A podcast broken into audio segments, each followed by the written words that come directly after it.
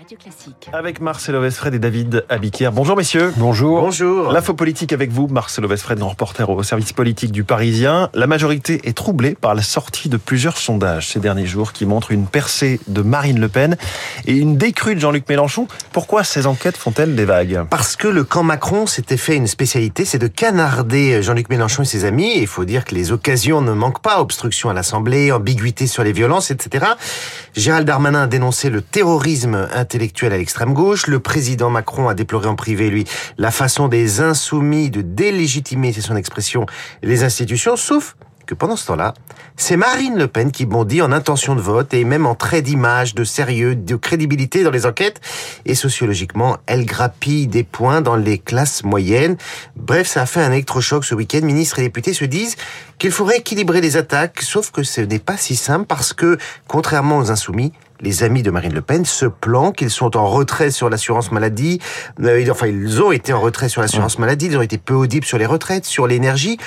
Et puis, euh, les élus du Rassemblement national, ils sont polis, disciplinés l'Assemblée, respectueux. Marine Le Pen sera tout à l'heure à Matignon pour rencontrer Elisabeth Borne dans le cadre des concertations. Bref, difficile de trouver des angles d'attaque et un ministre m'a dit le RN c'est comme une paroi lisse, il n'y a pas d'accroche. Alors quelle va être la riposte?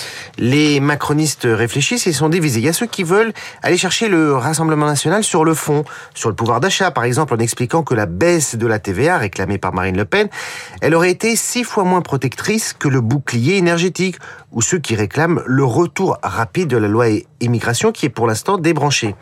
Il y a ceux aussi qui attendent impatiemment le débat des européennes. Ce sera l'an prochain l'élection, euh, car le camp Macron ferraillera principalement contre le camp de, Jean, de Marine Le Pen, car LFI et les Républicains ne jouent pas un grand rôle dans ce genre de scrutin. Les marcheurs espèrent mettre le RN face à ses failles sur l'Ukraine, sur Poutine, sur l'euro, etc.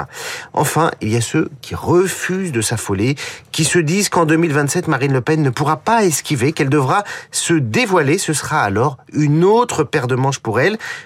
trois temporalités différentes de riposte, mais un diagnostic partagé.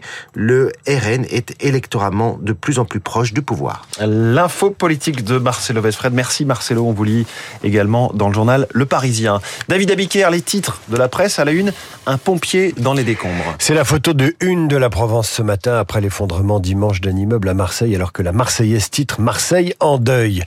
Avalanche en Haute-Savoie, c'est la une du progrès. Emmanuel Macron à la une des échos, le président dans une interview exclusive appelle l'Europe à se réveiller si elle ne veut pas sortir de l'histoire. Comment Macron espère se relancer Titre Le Figaro.